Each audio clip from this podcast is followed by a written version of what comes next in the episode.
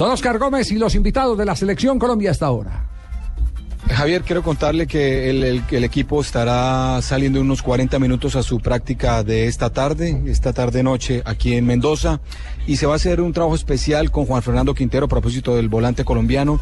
El médico Nelson Rodríguez nos ha dicho que va a ser un trabajo diferenciado para tratar de recuperarlo rápidamente de la dolencia del tendón que él traía antes de llegar a este suramericano, así que están tratando de recuperarlo para tenerlo a punto para el partido frente a la selección eh, de Chile.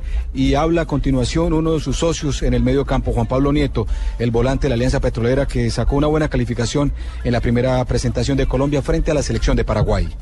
Una sociedad muy linda, Juan Fernando es un jugador excepcional y jugar al lado de él es muy lindo. Listo. Listo, listo, Sí, listo, cabina 8, Medellín, Listo, cabina 8. Rapidito. Sí. Eso fue rápido, eso fue rapidito. Llegó la foto, diga, llegó la foto, listo. Ya me llegó el video de Yolante, chao. No, no, no. Ah, ¿Qué, qué tal? Pero bueno, mientras Javier, mientras, mientras Colombia está practicando hoy aquí en la cancha de Coquimbito, estará mucha gente pendiente del partido eh, de Chile. Muchos, eh, me refiero a gente, me refiero es al cuerpo técnico de la selección. Varios de ellos, no el técnico Pizzi Restrepo, estarán en el Estadio Malvinas Argentinas eh, chequeando esta segunda fecha del Grupo A.